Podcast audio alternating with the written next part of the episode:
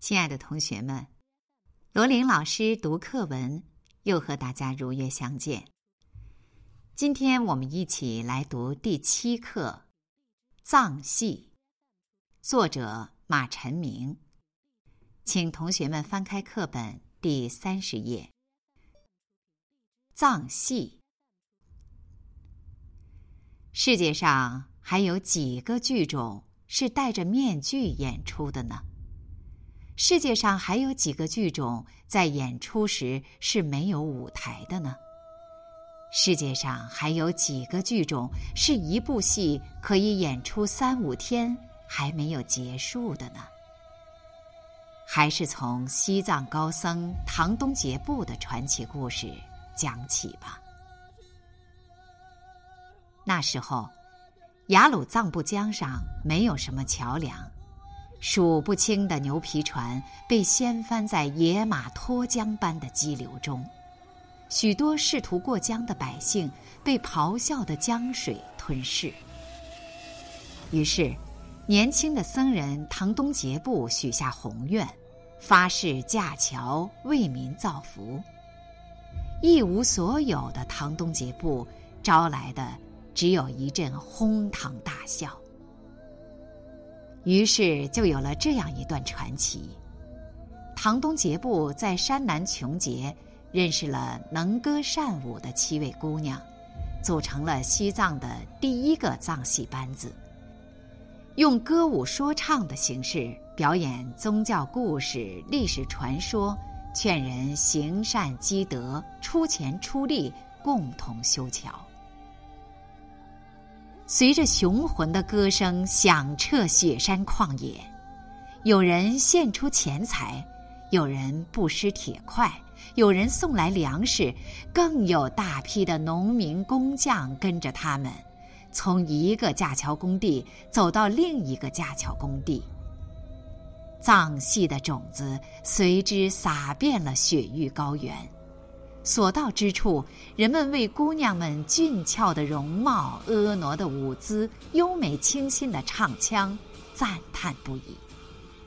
观众们惊叹道：“莫不是阿吉拉姆下凡跳舞了吧？”以后，人们就将藏戏演出称为阿吉拉姆。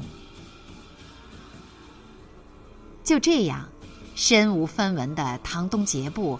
在雅鲁藏布江上留下了五十八座铁索桥，同时成为藏戏的开山鼻祖。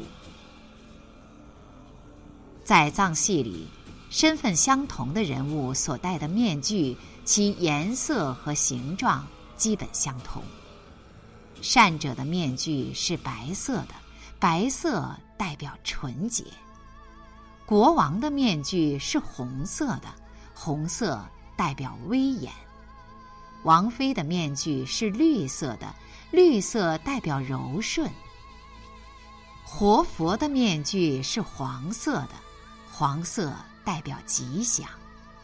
巫女的面具是半黑半白，象征其两面三刀的性格。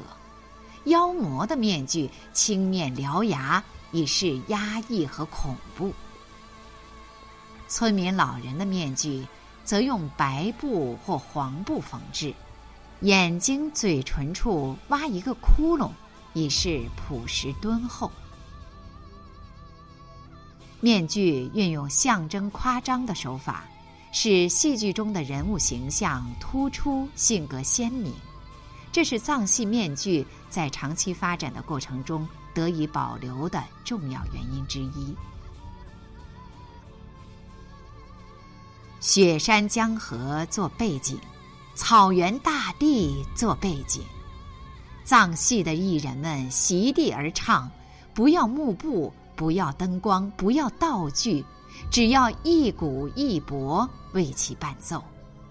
他们别无所求，只要有观众就行。观众团团围坐。所有的剧情靠熊谢巴的解说和艺人们的说唱来描述。艺人们唱着、说着、跳着，在面具下演绎着各种故事。在几百年的发展中，藏戏形成了自己固定的程式。开场陈说藏戏历史，以招来观众；正戏表演故事的主要部分，结尾则具有庆贺演出成功之意。藏戏艺人的唱腔动作丰富多彩，不一而足。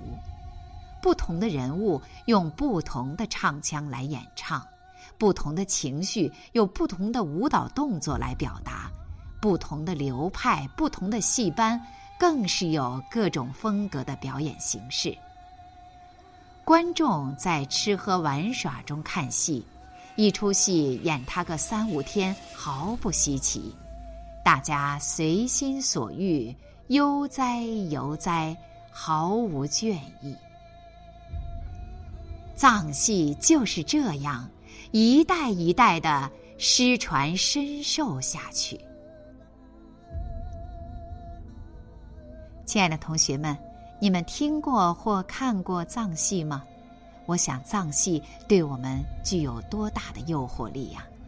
当然，不但藏戏，我们国家还有许多地方，有很多的地方戏种，都具有鲜明的个性特征。我想，这也是我们民族的瑰宝。好了，今天的罗琳老师读课文就到这里，同学们，再见。